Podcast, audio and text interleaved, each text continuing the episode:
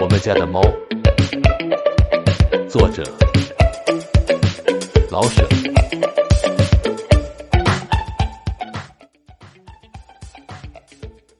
我们家的大花猫性格实在古怪，说它老实吧，它有时的确很乖，它会找个暖和的地方，成天睡大觉，无忧无虑，什么事也不过问。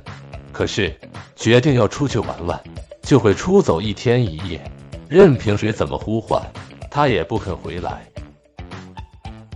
说他贪玩吧，的确是啊，要不怎么会一天一夜不回家呢？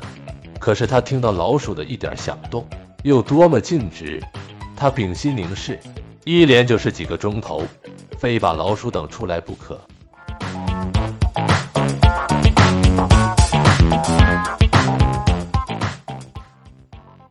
他要是高兴。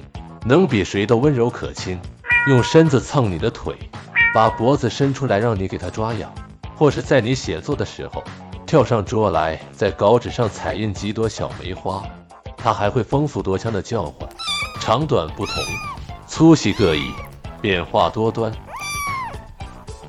在不叫的时候，他还会咕噜的给自己解闷儿，这可都凭他的高兴。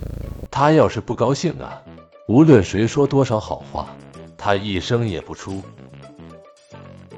他什么都怕，总想藏起来，可是他又勇猛，不要说对付小虫和老鼠，就是遇上蛇也敢斗一斗。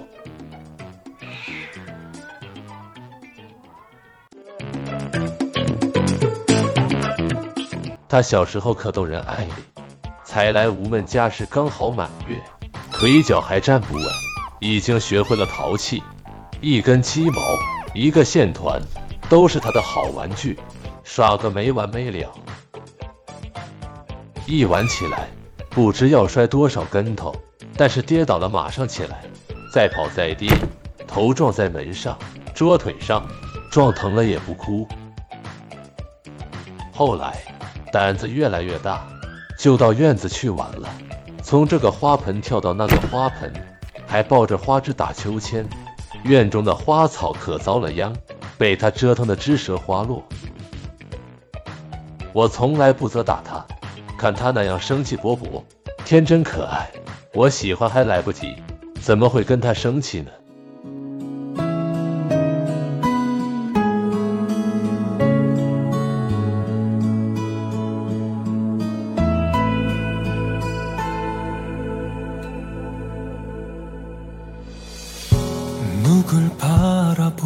하고 있을까? 무슨 생각을 할까? 너의 옆모습을 한참 지켜보곤 해. 너나마 모르겠지. 너의 뒷모습이 아쉬워.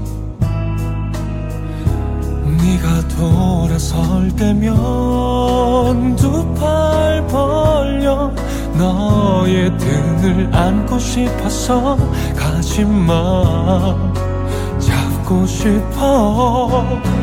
더 너와